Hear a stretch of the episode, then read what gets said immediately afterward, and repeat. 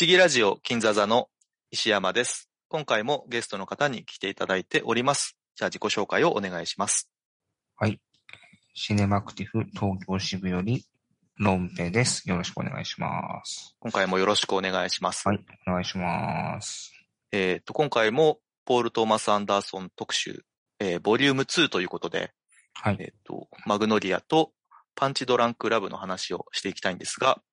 えっと、前回はですね、ちょっと言うのが遅れたんですが、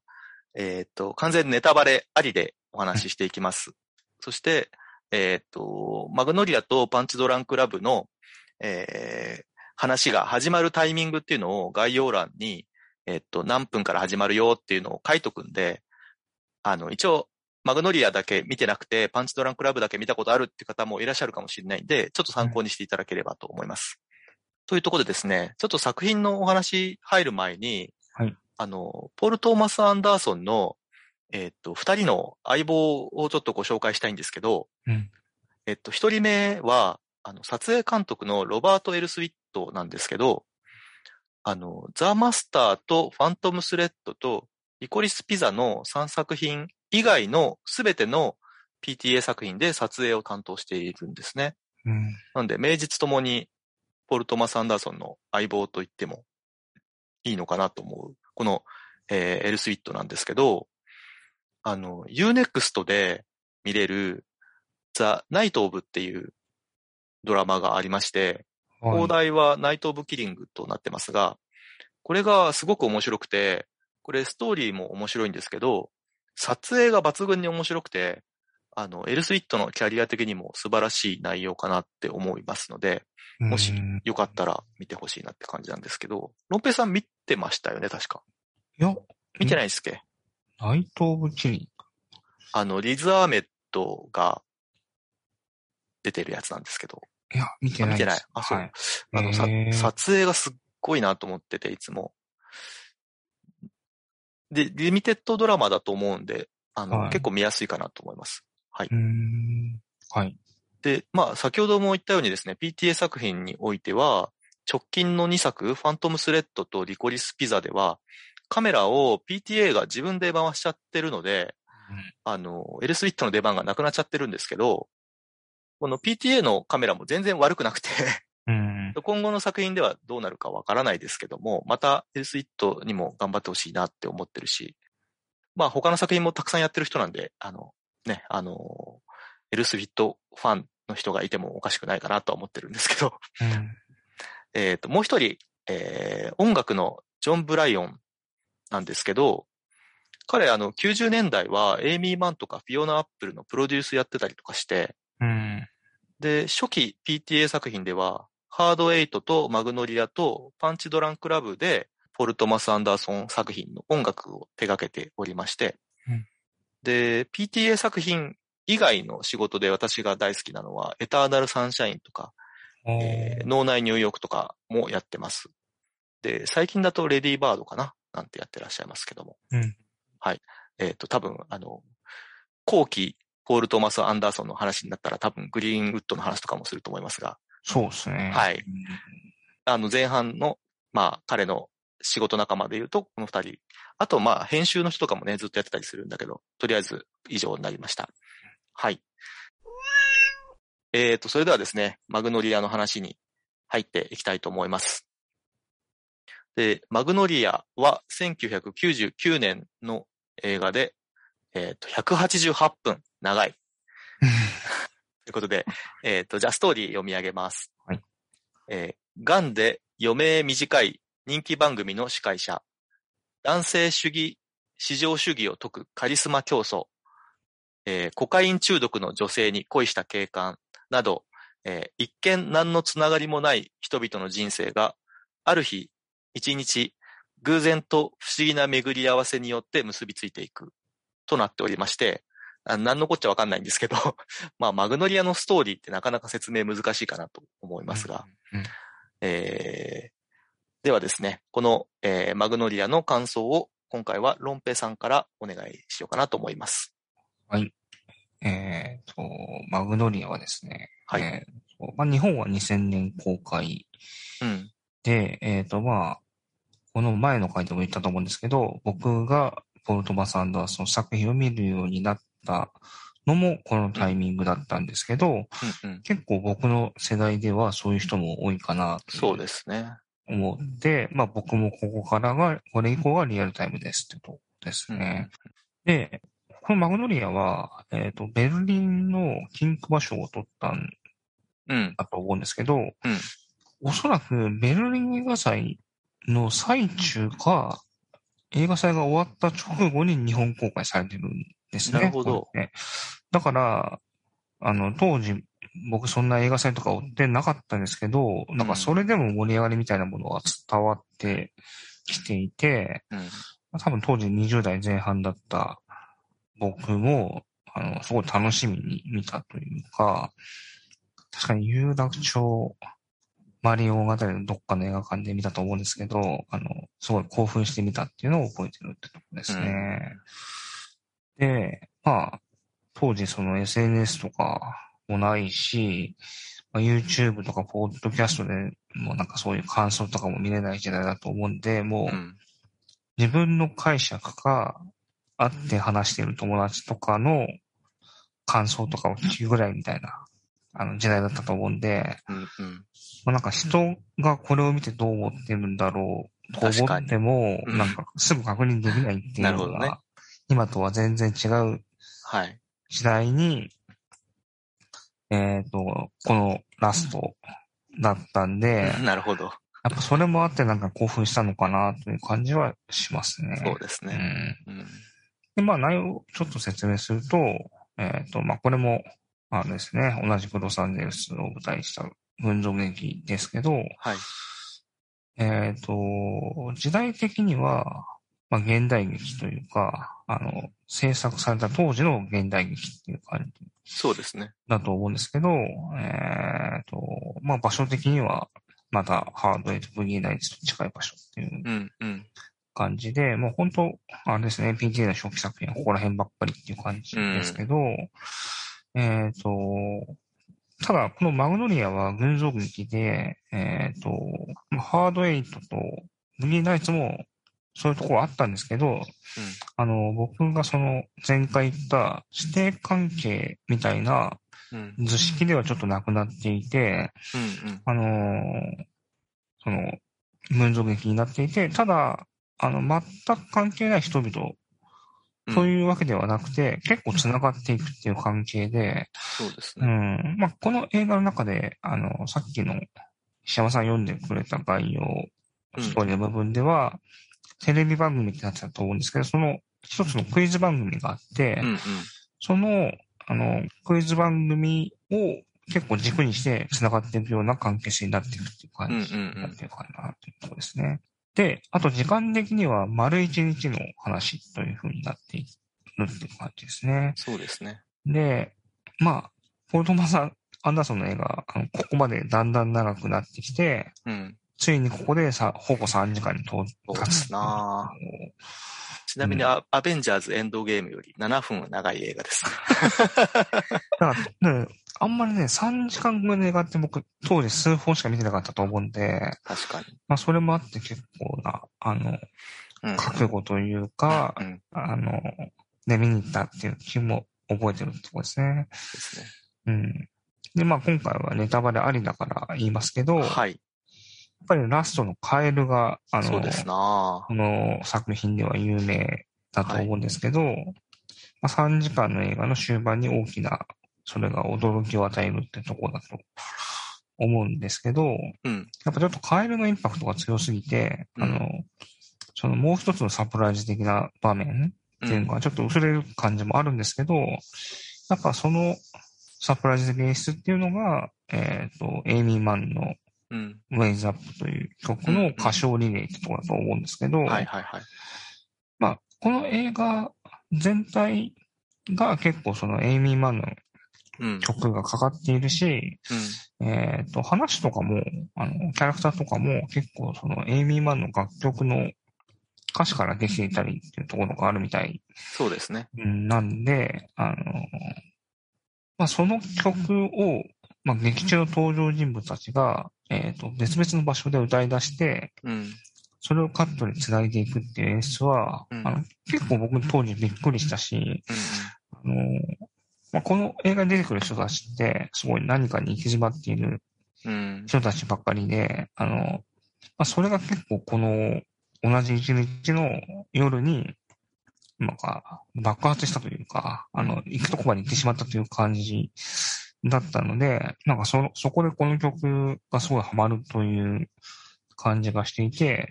あの、僕は結構当時感動したっていうのを覚えてますね。うんうんですね。で、えっ、と、今年ですね、日本公開した、あの、一本の映画で、このエイミー・マンのワイズアップが、あの、流れる作品があるんですけど、おうあの、僕はその楽曲を使うこと自体は悪くないと思うんですけど、うん。ちょっとね、あの、使い方というか、あのうん。説明が多すぎる感じはすごいそこでしてですね、なんかもっとわからない人にはわからないぐらいでいいんじゃないかなと思ったぐらいでしたね。うん。うん。でただ、ちょっとその映画の感想で、この曲が流れてって書いたりするのはどうかなって思って見てたってとこうんで。はあります。あれは見て驚いた方がいいんじゃないかなっていうとこはうんありましたってとこですね。うんうんですね。で、そう、マグノリアは、ね、当時やっぱり、あの、すごいインパクトを残した作品ではあったんですけど、うん。やっぱりね、だから僕の中ですごい、なんだろうな、美美化されていたというか、あの、あなんか、その後、マグ、あの、ポルトマス・アンダーソンの映画いっぱい見てたんですけど、マグノリアって面白かったよなと思ってたんですけど、やっぱ今の感覚で見直すと、あ。うん。今の自分にとっては結構後期の、うん。今に近い方のポルトマス・アンダーソンの方が、作品の方がハマるなという感じは、はいはいはい。今、マグノリアを見直すとしたというところもあるかなってとこでしたね。なるほどうんはい。とりあえず見直した感想は以上はい。はいありがとうございます。で、これが、まあ先ほどもあの話出たんですけど、えっ、と、驚異の80 188分の映画で、あの、ロバート・アルトマンの、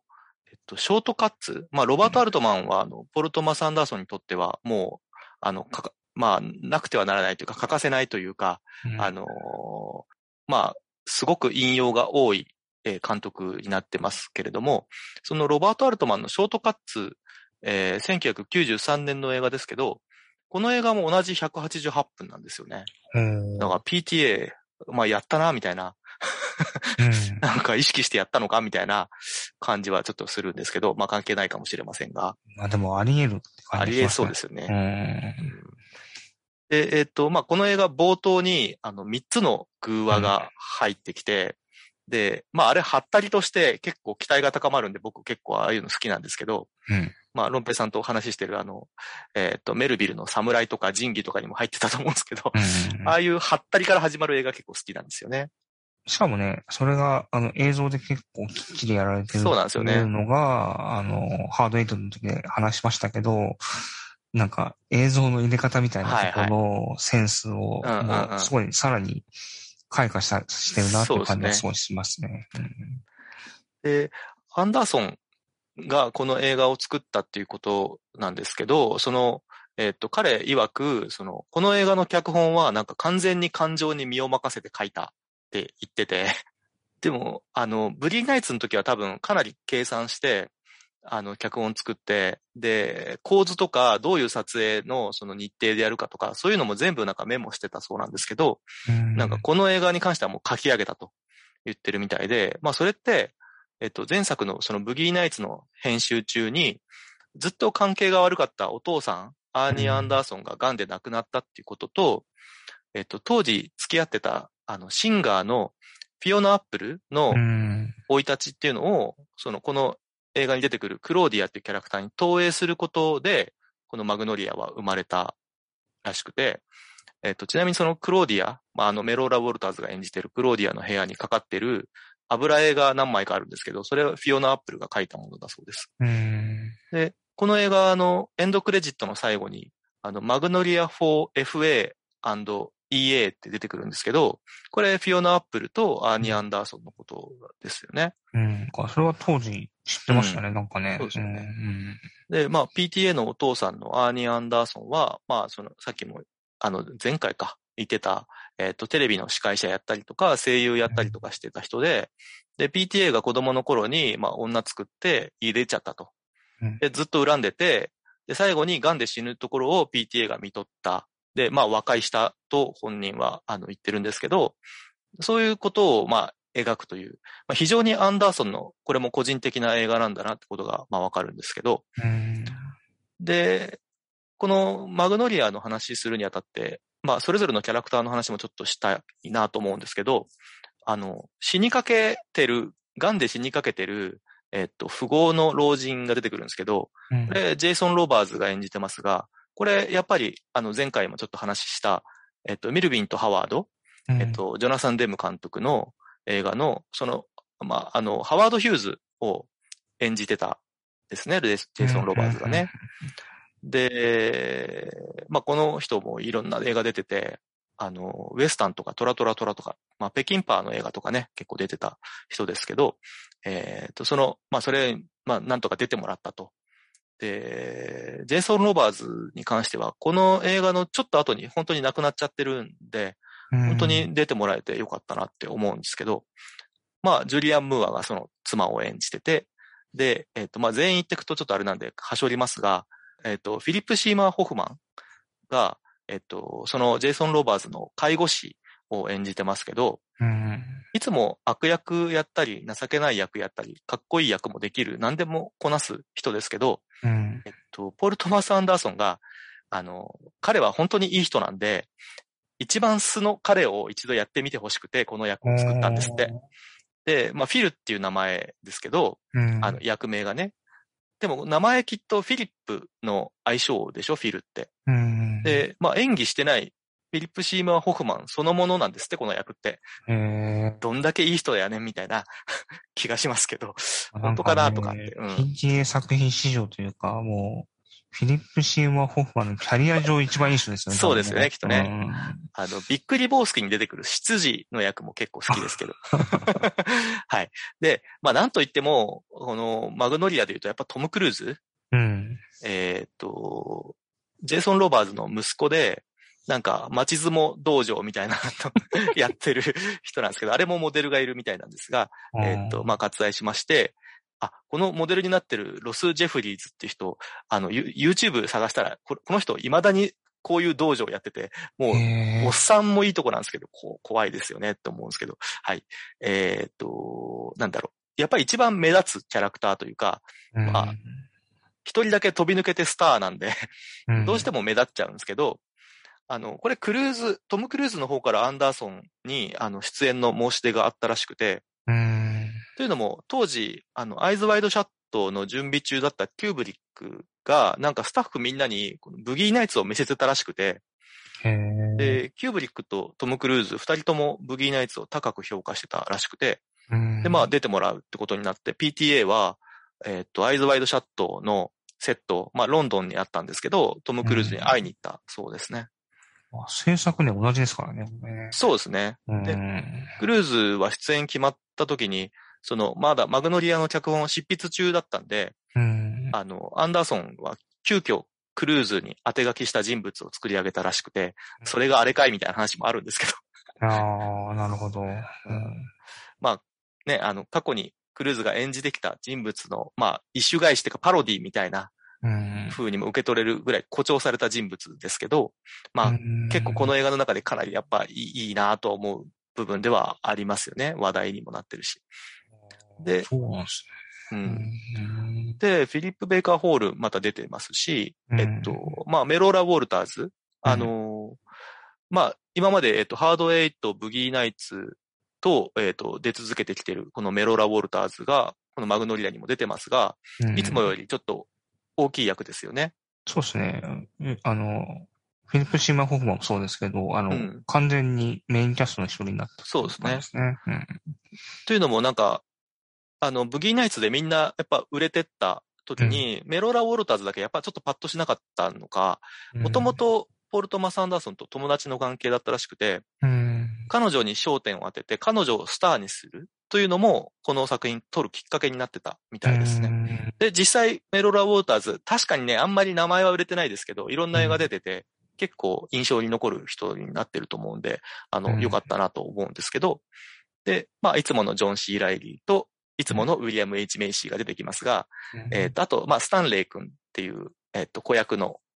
クイズ少年も出てきますけども、うん。こういう、えっ、と、群像劇って、やっぱ、アルトマンのショートカッツとか、とてもやっぱ面白いんですけど、何が面白いんだろうっていうと、やっぱそれは編集なのかなって僕は思ってて、うん。あの、多数の登場人物とかを交互に配置してって、それをパッチワークみたいに仕上げていくと。うん。で、その前後のつながりを音楽でつなげたりとか、で、だんだん盛り上げてって、で、緊迫感も高めてって、っ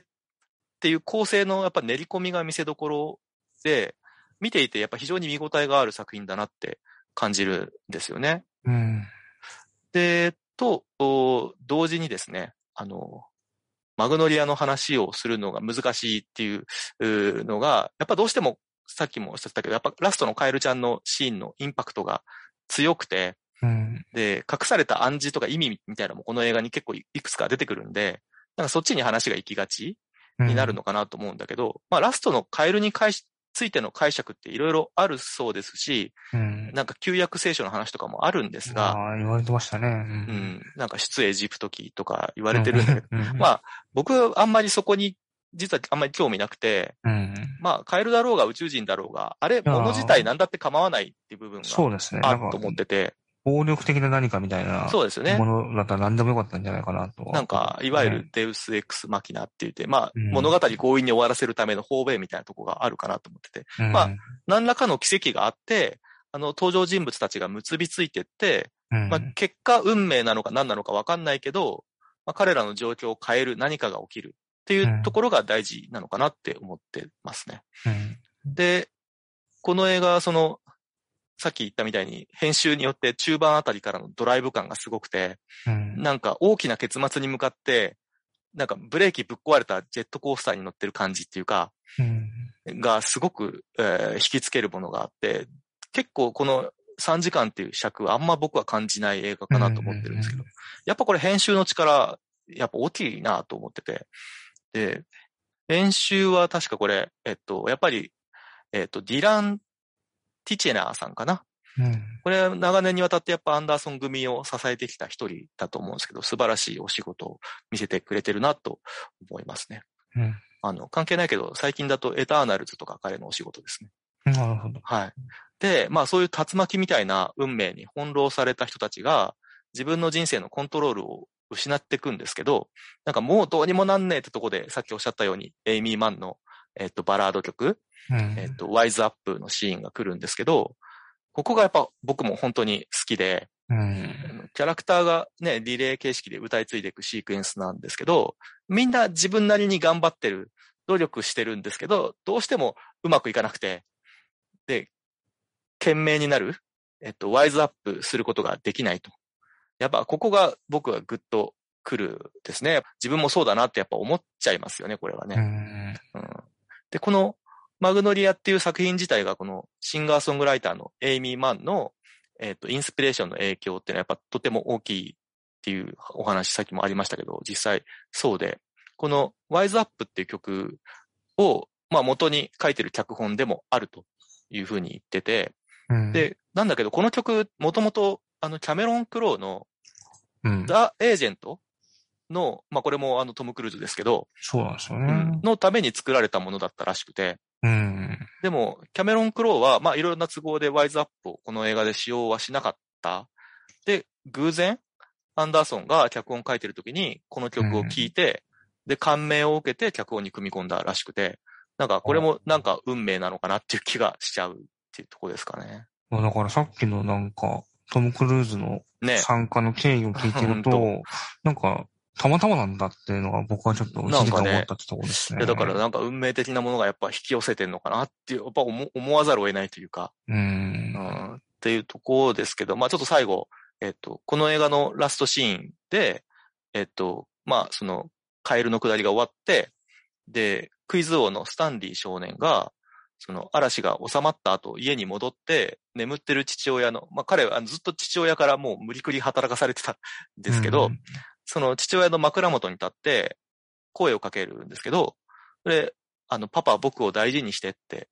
言うんですよね。うんそんな簡単なことも今まで言えなかったのかと思うんですけど、うんでもこれ言い換えれば、もっと、あの、ワイズアップしてくれと。もっと賢明になってくれって言ってるのかなと思ってて。うんで、まあ、ちょっと僕的な結論としては、このマグノリアっていう映画は、まあ、子供に対して、親に対してとか、子供とか友達とかに対してとか、もしくは、もう全然知らない通りすがりの誰かに対して、もうちょっと優しくしてくれって呼びかけてる物語なのかなってちょっと思ってるとこはあるんですよね。うん。なんか、その、懸命になるっていうのがどういう意味なのか、ちょっとまだ僕にはわから、よくわからないけど、うん。なんか、ちょっとそういうとこがあるのかなって、ちょっと、まあ、とにかく、あの、そういういい映画だなって思ってるっていうとこですかね。うん。うん。ちょっと長々となってしまいましたが、なんかそんなことを今回見直して思ったっていうとこですね。うんうんちなみにさっき、その、こういう話出るかなと思って、うん。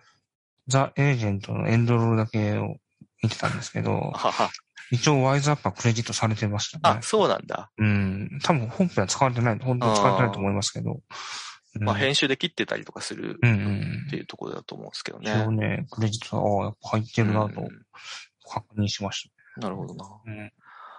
あのートム・クルーズと、えーっと、フィリップ・シーマー・ホフマンは、この後、ミッション・インポッシブル3で共演してるとか考えるといろいろ楽しいですけどね。確かに。あとね、やっぱ小ネタはいっぱいあって、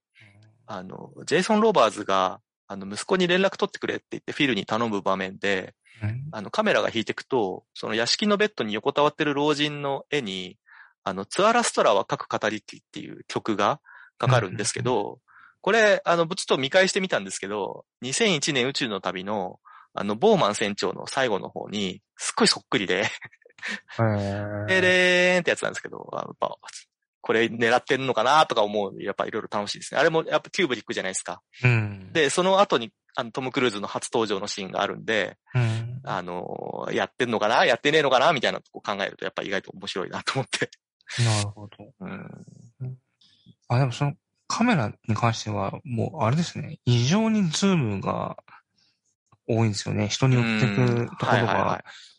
今回見直してもなんかその印象はあったんですけど、い。うんうんうん。ああ、すごい対応して、ずっと動いてんな、みたいな感じのそうですね。うん、やつはありましたね。ねで、この映画、まあ結構長尺ですけど、それでもカットしたシーンっていうのがいっぱいあって、うん。うんあの、謎なシーンがいくつかあると思うんですけど、うん。あの、子供のラッパー出てくるじゃないですか。うん。10歳のラッパーのディクディクソン君っていうらしいんですけど、と、彼のおばあちゃんでマーシーっていうあの、クローゼットに死体隠してたお母さんはい。とか、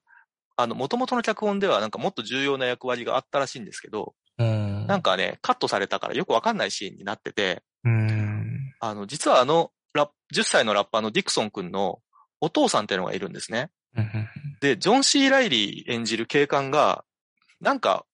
不審な人物を追っかけて、うん。拳銃なくすじゃないですか。なんか撃たれて。あの、撃ってきた謎の男が、あれ、ディクソン君のお父さんなんですって。あ。彼のあだそこ雑ですからね。そう彼のあだ名がウジ虫っていう名前なんだって。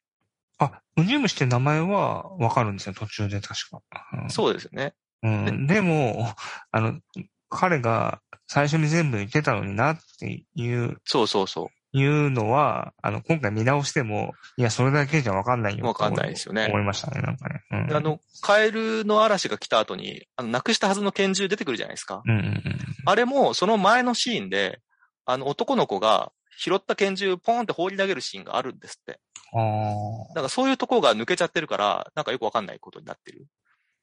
で、あの、おばあちゃんのクローゼット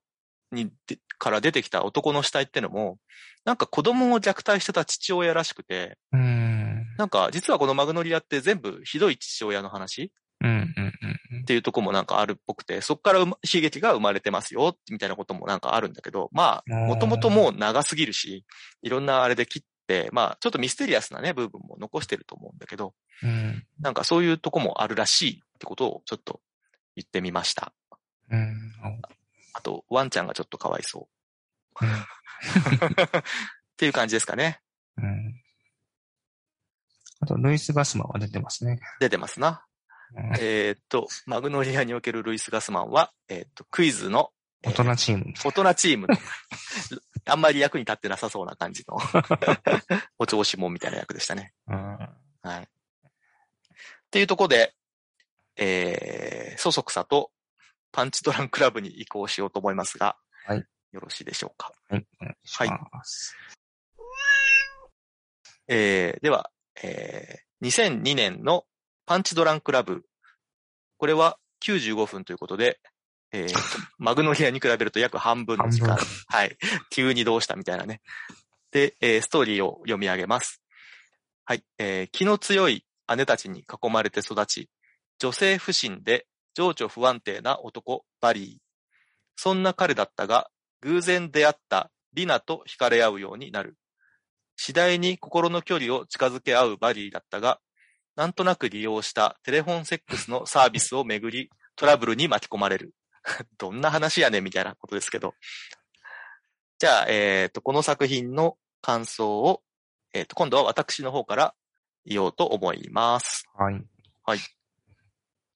えーで、えっ、と、この作品はですね、私若い時に見た時は全然好きになれなくて、というのも、あの、アダム・サンドラー演じる主人公のバリーっていうのが、うん。まあ、あんまり好きになれない人物 まあ普通に考えるとそうなんですよね。うん。で、それからですね、これ、うるさいくらいのレンズフレアと、うん。実際にうるさいサウンドトラックで、この曲？曲って言っていいのかわかんないですけど、まあ後半に行くに従って、まあより、あの、強調されていくんですけど、なんかインダストリアルっぽい音とうん。リズムと、そのエモーショナルを一切排したような無機質な曲？が、なんか聞いててだんだんイライラしてくると。うん。で、この映画95分で短いんで、まあなんとかなってるんだけど、もうちょっと長かったら発狂してるぞみたいな、うん。そんな感じの曲なんですよね。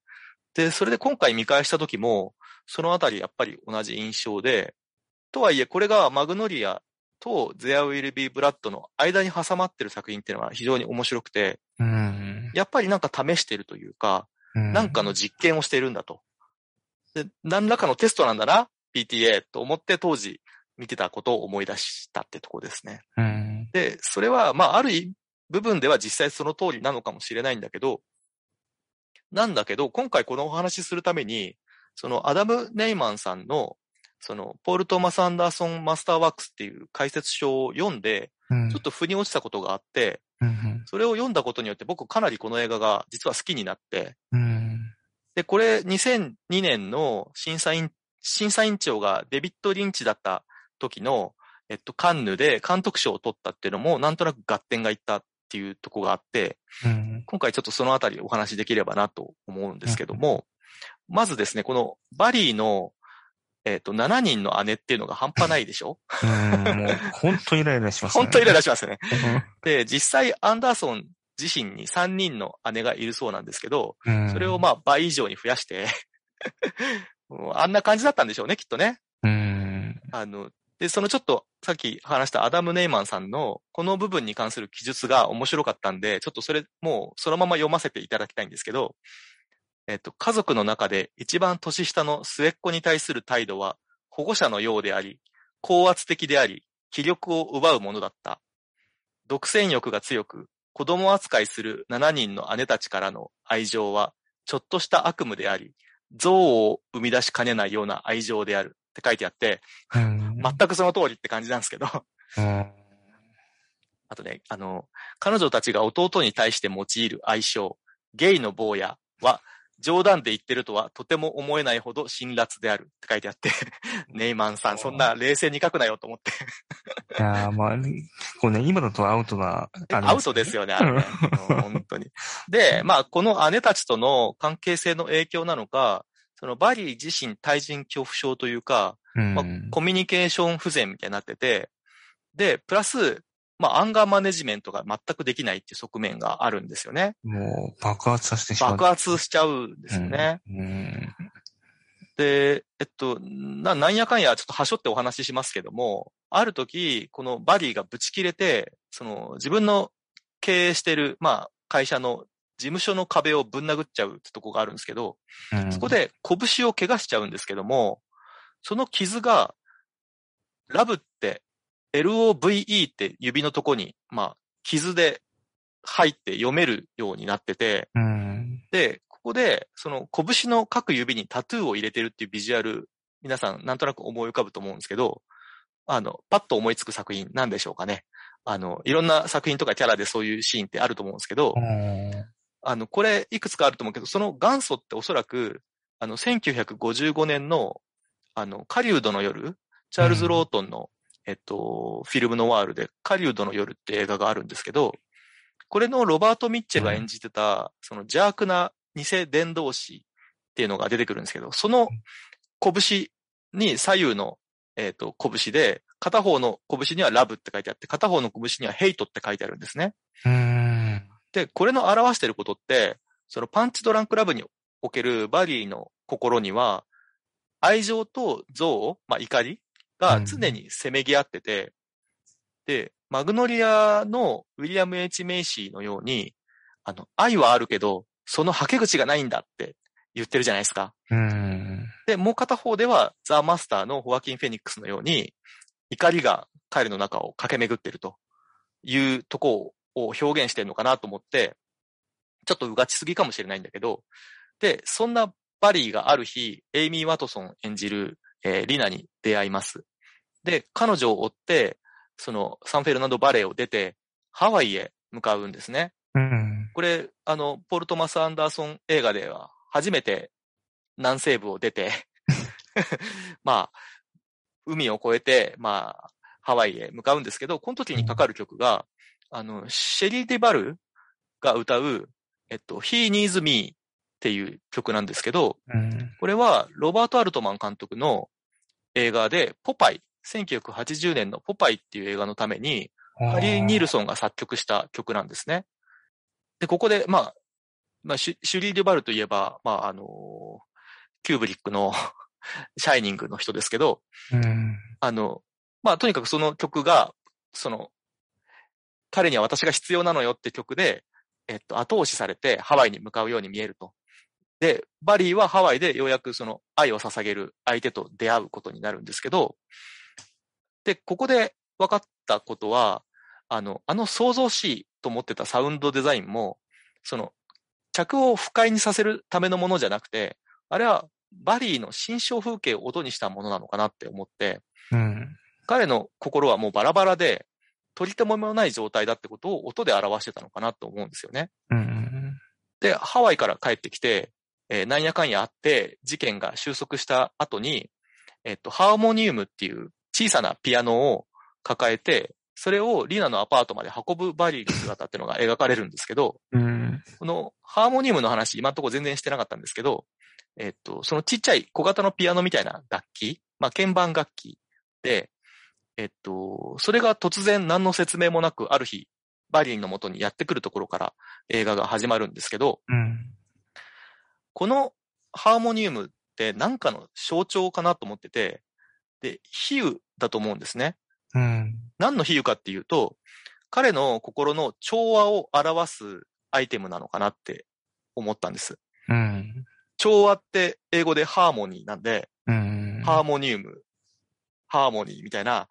結構そういうことを PTA はやる人だと思うんですけど、で、ラストシーンに、そのバリーとリナが一緒にいて、で、バリーがハーモニウムを弾いてるんですけど、そのメロディーはそこまでの調子っ外れの音楽じゃなくて、ジョン・ブライオンのあのメロディーのあるちゃんとした曲とちゃんと調和してるとこがあって、で、今まで頭の中でその不協和音とか、そのラブとヘイトのバランスに悩まされてきたバリーが、彼の人生を構成してきた要素が、そういうふうに最後に調和して終わるっていう映画だったんだと思って、ってことで、なんだ、いい映画じゃんって思ったっていう次第でございます。うん。ちょっと長かったんですけど、感想は、えっ、と、以上になります。はい。続きまして、ロンペイさんの感想お願いします。じゃあ、僕の感想いきますけど、僕はやっぱ、まあ、この頃やっぱリアルタイムで見てたというか、劇場で見てたので、うん。多分、えー、当時の恵比寿ガーデンシネマで見たっていう記憶がありますあねー。なるほど。うん。で、えー、まあ、おなじみもおなじみサンフェルナンドバレーの作そうですね。品で、えーと、当時、えー制作当時の現代劇なんですけど、うーん、この後も、ポルトバス・アンダーソンの作品は続きますけど、うん。えっ、と、今年公開したリコリス・ピザまでの作品の中で、えー現状最後の現代劇がこのパンチドラッグラブっていうことですね。そうですねう。ん、もうその、その後はもう昔の話しか描いてないってうんうんういうとこなんで、あなんか、うんこの最初の4本の中では現代劇が多いんですけど、まあその後全然現代劇を描かなくなってしまうというそうですねで。すね。うんで、やっぱりその僕も、うーん、非常に不快な要素が強いんですね。そうなんですようね。ん、だからやっぱ音楽のところとかもそうだと思うんですけど、うんうん。まあもちろん主人公の心象風景を表してるっていうのもあるんですけど、その、うーん、やっぱり観客が、あの、不快になるっていうのも助けてる感じがして、そうですね。うん、やっぱそこも狙いだとは思うんですけど、うん、な本当だから冒頭の、うん、その、いっぱいいるお姉さんたちから順番に電話がかかってくるんですけど、うん。はい。あの、最初、本当に最初は、そんなにお姉さんたちが人数いるってことは分かってないので、どういうことなんだろうっていうふうに あの謎ですよね。うん、なんか最初同じ人がかかってきてるのかなと思って、まあ名前違うんですけど、はい。あの、あなんか頭のおかしいお姉さんから、電話がかかってきてるのかなって思多うぐらい。重人格とかね。はいはいはい。ぐらいの場面なんで、本当にね、ちょっと頭がおかしくなるだろうっていうような あの場面ではあるかなっていうとこですね。うん。で、まあそこの、なんでしょうね。あの、不快な場面とか、まあ笑える場面もあるんですけど、まあそこと、えっ、と、アートワークの、なんか、アンバランスというか、うん アートワークは非常に美しい作品で、うんあの、もっと、あれですね、後の作品で名前出てくるのかもしれないですけど、えっ、と、ジェレミー・ブレイクっていうはい。アーティストの、あの、アートワークをうん本作は使ってるんですけど、まあそこと、あと、まあそこは結構本編から分離した使われ方を結構したりしてるんですけど、そうですねあ。の、本編の中でも、えっ、と、えー印象的なのはシルエットの使い方うん。で、まあ、その、ハワイに行くっていう場面で、えっ、と、二人が再会してですね、キキスをする場面っていうのが、まあ、シルエットなんですけど、そこすごい有名な場面なんで、基本的にパンチドランクラブのジャケットは大体あの、そうですよね。アートワークですよね。あの場面、うんだから、あの、パンチドラングラブを思い出すと絶対あの場面が思い浮かぶと思うんですけど、あの、それは僕も、あの、覚えていたんですけど、まあ、それ以外でもかなり意識的にですね、シルエットが使われているっていうのは、今回見直して気づいたかなっていうところですね。だから、すごい笑っちゃうとこもうん。多いし、うんあの、まあ、バカ笑いするようなコメディじゃなくて、うわ、これはやばいな、みたいな、あの、結構引いてしまうような。面白さがうん。あって、あの、まあもちろんアダム・サンダーの怒り方とかもそうなんですけど、そうですね。うんトイレ壊すとことかがひどいですよね。ひどいね 多いと思うよね。うん。うんそことかもね、ひどいし、あと、僕は結構面白いのは、面白かったのは、あの、その、リナのうん。部屋で、まあ別れて、デートした後に、うん。じゃあ今日はつって別れて、で、駐車場に戻るところで電話がかかってきて、うん。やっぱり彼女のところでもう一度行こうっていう風になって、うん。彼女の部屋に戻ろうとするんですけど、全然戻れないっていう。部屋がどこだかわかんなくなっちゃってるんですよね。そう。あそこがね、すごいね、い今回見返した方が面白かったんですけど、はいあの、あそこがね、あの、長いし、すごいカ面白い。メラワークとかね、ど、どんなサスペンスやねんみたいな撮り方してるんですよね。ただ部屋がわかんないだけなんだけど。はい。あそこはね、ものすごく面白かったですし、あと、あの、まあ、今回ですね、またフィリップ・シーマー・ホフマンが出てくるんですけど、うんえっ、と、まあ、彼は悪役的なポジションにいるんですけど、まあ、彼が住んでるのはユタ州なんですけど、そうですね。うん。で、そいつのとこまで乗り込んで、電話して怒って乗り込んでいくっていう場面があるんですけど、そこで、えっ、と、その電話をした受話器をずっと持っていくっていう。どうやって飛行機乗ったんだみたいなね。ああいうね、なんかバカバカしさみたいなやつもね、まあ、そこ途中とか全部カットされてるんですけど、はい。あそこのバカバカしさみたいな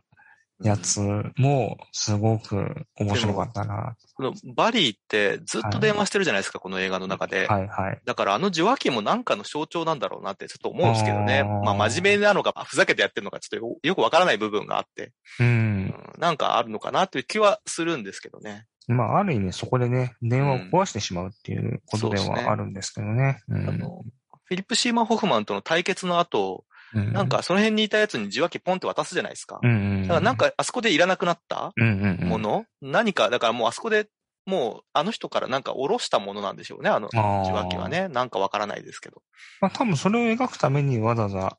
そうなんですよね持ってバカバカしさを。いいんじゃない持たせたままでとかってう言って。ん。いやでも途中どう、どう、まあいいじゃん、いいじゃんみたいな、うんそういうとこはあるのかなって気はする。うんうん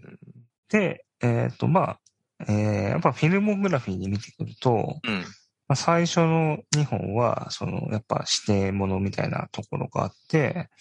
えっ、と、マグノリアは結構、がっつり群像劇っていうよううなんところだったと思うんですけど、えっ、と、まあ、僕のイメージでは、あのパンチドランクラブは結構、うん、ラブストーリーというか男女の話だなっていうふうに。思ってた、思ってたというか、そういう記憶だったんですけど、うん。やっぱり、このた、今回見直したのってリコリスピザの、あの、後なんで、うんえっ、と、まあ、リコリスピザ見る前は、あの、なんか久々にパンチドランクラブみたいな感じになる映画が思ってたんですけど、うんうん。見比べてみると全然違くて、うんあの、やっぱ、この時のパンチドランクラブというのは、完全に男性側、まあ、アダアダム・サンドラー側の視点なんですよね。うんうんうん。まあ、それに対して、あの、ニコリスピザっていうのは、すごいかなりフラットな双方からの視点になっていて、そうですね。うん。まあ、ファントムスレッドみたいな、あの、いびつさでもないし、うんうんうん。あの、だから、ニコリスピザは、すごい、あの、僕の中では、昔の PTA のようなことをやったと、ちょっと思ってたところがあったんですけど、うんうんまあ、実はそう、うん、見そうじゃないんだ。うん。そう、そうじゃないんだっていうのが、うんうん。あの結構、初期よ4作とかを見て、うん。あの、改めて分かったというか、見直さなくちゃなんか分かんなかったかなっていう、うんなんか昔のこことまたやったんだなって思ってた。のを、ちょっと思い直したっていうのが、多分、その昔見た記憶って、うん。時代設定とか、そはの男女のことだったりとかっていうことがあったなっていう記憶しかないから、うん。時代とか場所とかで考えると、リコリスピザも同じものを描いてるから、うん。なんかそうなのかなと思うんだけど、僕思ったのは、あの、リナのキャラクターって、ちょっとバリーに都合のいい、主体性のない人物に見えるっていうか、うん。ちょっと都合のいい女っぽすぎる気がしてて、うん。今回見直してみて、もうちょっとやっぱその辺って PTA のちょっと幼児性っていうか、ちょっとうっすら怖さすら感じるぐらい、なんかリナのキャラクターの、なんていうか、あの、マニックピクシードリームガールっていう、いうのかわからないんですけど、うんなんか男にとっての都合のいい女性性がすごく強いなと思って、え？っと思ったところちょっとあったんですよね。まあ、うん。コンパクトに映画を仕上げるためにはしょったのかなっても思うんですけど、うんで。も、リコリスピザでさっきおっしゃったように、その、フラットに描けるようになったのって、うん。ちょっと PTA の、まあ、ちょっと成長大人に対して成長っていうのもちょっとあれですけど、なんか、そういう部分で変わったとこなのかなって思思う、今の話聞いてて思うってとこはあるかなって感じですね。そうですね。うん。だから、まあ、さっきのその弟のあだ名とかもそうですけど、うんうん、ちょっとその、マイノリティ的なものを笑いの要素とし,、て描いてしまうっていうのは、すごい結構 PTA が批判される部分ではあって、確かに昔の作品を見るとそこは強いかなという感じはするんですけど、でもまあ、まあ、ニコリスピザにないことはないと思うんですけど、でも全然その、なんでしょうね、レベルっていうのは変わってきていて、そうですね。うん、やっぱそこはね、あのもちろんゼロではないけど、あの、うん、その描き方っていうのは全然違くなってきてるなっていうのは、やっぱ比べるとわかるってところはあります。うんうん、あの、ルイス・ガスマンとアダム・サンドラがプリンを買い占めに行く、あのスーパー、はい、あのスーパー、当時、そのサ、サンフェルナンドバレーにまだあった PTA の事務所のすぐ裏のスーパーなんですって。そういう、なんか近所で撮影するっていうことは、やっぱちょっと PTA の、ちょっと子供っぽさっていうか、なんだろうな、自分の目線、目の届く範囲で描くことにやっぱ終始している。まあ、そういうコンセプトで撮り始めた映画なのかもしれないんですけど、それに比べて、あの、リコリスピザとか、やっぱ客観視がちゃんとできてる映画作りになってますよね、今はね。うん。し、ファントムスレッドなんて、それこそ大人の、まあ、女性と男性の駆け引きみたいな話だったりとかするんですけど、ん。なんか、やっぱ目線がやっぱ変わったなっていう気はしますよね、なんかね。いやー、だから、まあ、ニコルスピザまでに至る中で、まあ何作かありますけど、うんうん、やっぱまあまあ、ファントムスレッドの時に話すかもしれないですけど、ファントムスレッドっていうのは、やっぱ結構大きな変換点だったんだなっていうのは、うん、その後の作品を見て、そうですね。わかるっていうところはあるかもしれないですね。うんうんうん、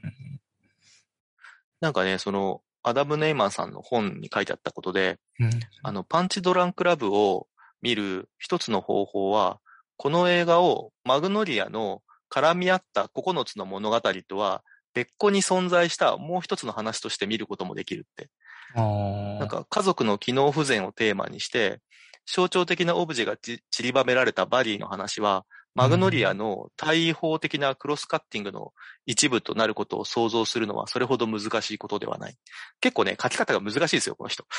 けどまあ、なんとなく言わんとしてることは分かって。はいはいはい。あの、まあ、マグノリアっていうすごい長かった作品の、をすごくスリムにして、あの9つの話の一つにまとめた話？みたいな、そのうちの一つを切り取った話みたいな見ることもできるなっていうことを書いていらっしゃって、まあ確かにそういう部分はあるなと思ったって感じですね。うん。なんか、それも一つの面白い見方かもしれない。でも、まあ、マグノリアに対するカエルはないっていう作品なんで、うんまあ、本作については、まあ、バリーが自分で決着をつけるみたいなところは、ああ、確かにね。作品ではあるかなというところですね。うん。カエルが降らない世界で、そうですね。頑張んなきゃいけないじゃんっていうことですよね。そう。だから自分をさらけ出して、まあ、あの、結末を迎えるっていう話なんで、ちょっとそこの結末の部分は違うかなという感じはしますけどね。うん、結構じゃあいい映画ってことにちょっと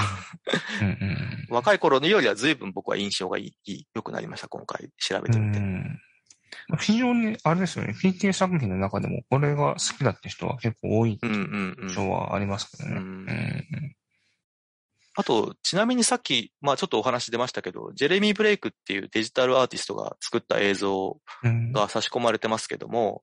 うん、あの、そのジェレミー・ブレイクっていう人についていろんな話が、まああるじゃないですか。はい。で、まあちょっとその話はまた長くなるんで、あの、ザ・マスターの時にお話しするんじゃないかなって気はするんですけど。そうですね。うん、ということで、あの、割愛したって感じですね。そうですね、はい。うんうん、ちなみにあのカメラが追うのは今回もあって、うん、あの、さっき言ってたその、レストラン、はい。まあトイレ破壊して追い出されるレストランがあるんですけど、はいはい、そのレストラン追い出されて、車に乗るまでのワンカットがそれやってますね。いや、なくていいよ、そこでっていうね。カット割りなさいよ、そこはっていうね。面白いですよね。ちなみに、この映画の中で、アダム・サンドラーがずっと青いスーツを着てるんですはい。けど、どうやら彼は普段こんな格好をしてないっぽくて、なんかそうですよね。みんなに何そのスーツって言われてるんですけど、あの、何にも説明しなくてわかんないって。はい。なんかね、あのーさっきのロバート・アルトマンのポパイっていう映画で、その、はい。作られた He Needs Me って曲使ってるじゃないですか。で、あのーリナがいつも赤い服着てるでしょ？そうですね。うんで、リナがもしポパイに出てくるオリーブうん。だとすると、バリーはポパイなのかなっていう。うん。で、この、その、ポパイの中で、そのオリーブ、オリーブオイルっていう名前なんですけど、彼女。うん。オリーブオイルが歌うこの恋の歌には、その皮肉として、あの、彼には私が必要なのよって歌詞。で、逆に言うと、ポパイ自身は自分で自分の面倒を見ることができないんで、私がいないとダメっていうニュアンスが含まれてるんですよね。うそういうとこで見ると、ちょっとそのバディと重なる部分が、で、ポパイも力だけはすげえあるわけじゃないですか。うそういうとこもちょっと考えてるのかどうなのかわかんないけど、なんかあるのかなとかちょっと思ったりもしたっていうとこですかね。うん。わかんないですけどね。うんなるほど。あ、そうね。この作品で初めてあれですね。まあ、フィリップ・ベーカーホールとか、ああ、そうですね。あの、結構常連が卒業。出てなくて、あの、フィリップ・シーモン・ホフマンだけは残ったみたいな感じのそうですねで。すね。ううん、まあ、いつまでもそんなみんなで仲良しくしてやってるわけにいかないし。この後、そんな出てこないですもんね、彼らね。まあ、そうですね。そう、そう、そうです。そうですね。うん。うん。ですね。うんまあ、そんなところで、はい。えーっと、今回は、えー、マグノリアとパンチドランクラブの話をしました。はい。で、えーっと、次回はですね、またちょっと別の日に、ちょっとあまりにも8本一気にいったらちょっと厳しいんで、うん。えーっと、4作4作で私たち収録してるんで、はい。えーっと、今回は、これで収録も一旦休んで、えーっと、また、あの、残りの4作見て、うんえーっと、ちょっと僕も勉勉強して、次の、えーっと、ボリューム3とボリューム4に臨みたいなと思ってるっていうところで、今回は終わろうと思います。はーい。遅くまでまたありがとうございました。ええあの見直せてよかったです。はい。はい。じゃあ、えーっと、この続きもまたよろしくお願いします。はい。お願いします。ところでえーここまでお送りしたのは石山と、のんぺでした。ありがとうございました。ありがとうございました。はーい。